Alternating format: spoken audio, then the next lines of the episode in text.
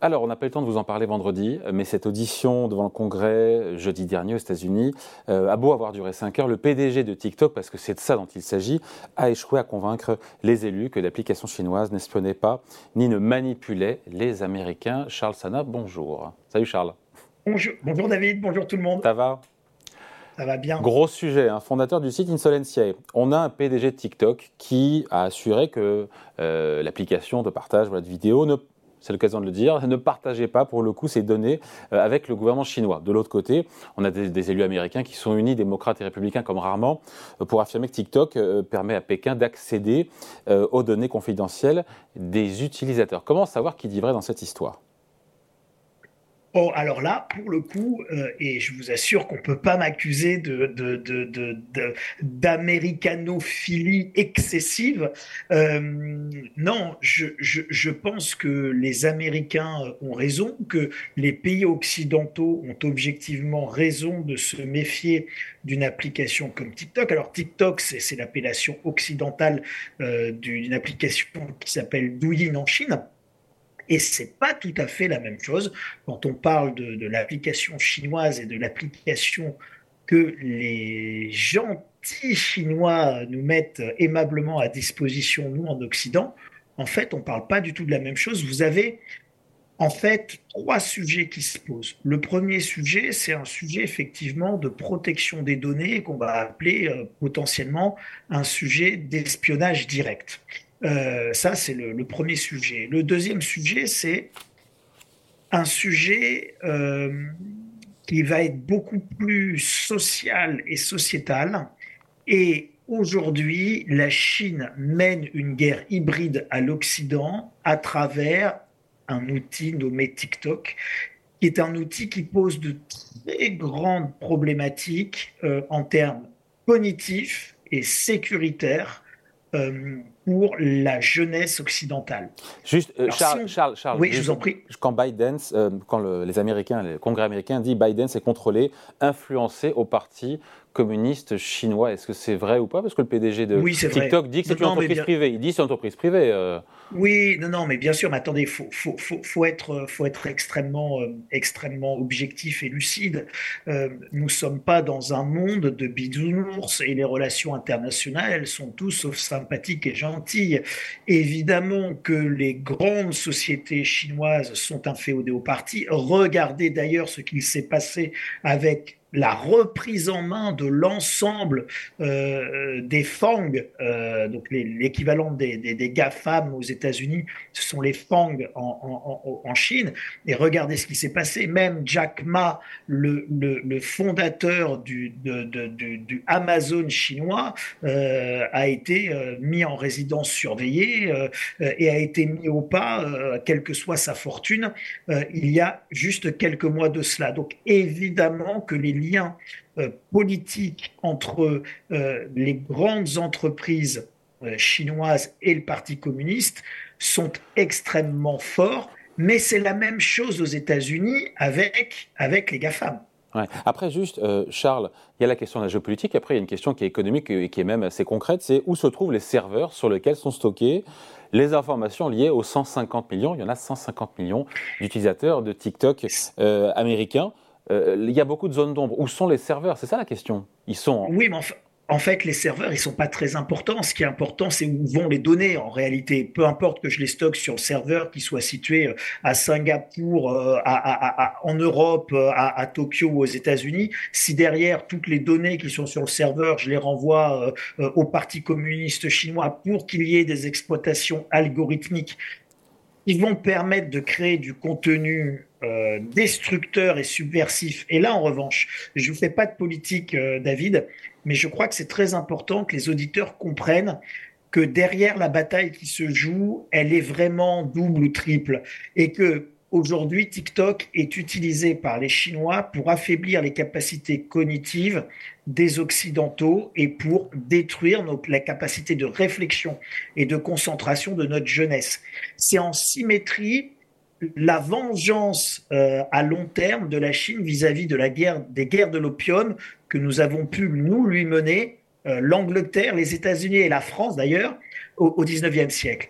Et donc, nous avions affaibli considérablement les, les, Chinois de, l'époque, et ils font la même chose aujourd'hui. Ce qu'il faut que vous sachiez, c'est que sur le, sur le TikTok chinois, aujourd'hui, en dessous de 14 ans, vous avez une limitation à 40 minutes par jour. TikTok vous est interdit euh, en Chine euh, quand, entre 22h et 6h du matin. Et encore plus loin, les contenus qui vous sont proposés, qui sont proposés à tous les enfants de moins de 14 ans en Chine, sont des contenus qui sont des contenus pédagogiques, qui sont des expériences de physique, des expériences de chimie. Ce sont des durées beaucoup plus longues, beaucoup plus longues. Là où vous, vous avez, euh, nous avons pour notre jeunesse des vidéos de 15 secondes. Euh, aujourd'hui, en Chine, ce sont des vidéos de 20 minutes. Donc, TikTok est utilisé pour détruire, casser, euh, euh, éradiquer la capacité de concentration de la jeunesse occidentale. Donc la, guerre qui se joue, la Chine joue clairement une guerre hybride extrêmement euh, hypocrite et extrêmement perverse à l'égard de la jeunesse occidentale. C'est même étonnant que les Occidentaux n'aient pas interdit TikTok plus vite et plus rapidement, parce que c'est une véritable destruction des capacités cognitives de la jeunesse occidentale, et ça posera des problèmes dans les 10, 15, 20 ans qui viennent, quand on se rendra compte qu'on ne peut former plus aucun ingénieur, aucun chimiste, aucun informaticien, parce que ça fait abandonner les, les sciences dures euh, à, nos enfants euh, à travers euh, une destruction de leur, de leur capacité cognitive et, et de mémorisation. Et en plus de ça, se pose des problèmes de données extraordinaires, puisqu'en fait, ça permet au Parti communiste chinois de cartographier avec une précision chirurgicale l'ensemble des habitudes des, des, Occidentaux mmh. au sens large. Donc les données que nous laissons filer via TikTok sont des données mais vous avez tout, c'est votre positionnement GPS, c'est vos localisations, c'est euh, les échanges que vous pouvez avoir, c'est vos SMS, c'est TikTok a accès à tous vos banques d'images, etc., etc. Donc, donc TikTok, c'est une fuite de données majeure et aujourd'hui, avec le big data qui arrive, vous imaginez bien toutes les possibilités que ça donne à la Chine. Oui, mais sur les risques, pardon, sur les risques que présente TikTok, sur euh, la confidentialité des données, ça on l'a dit, sur la santé, vous l'avez bien expliqué, des utilisateurs, ou encore sur euh, la désinformation, on pourrait aussi opposer à Facebook, à Instagram, à YouTube, à Twitter aussi ces mêmes griefs. Hein.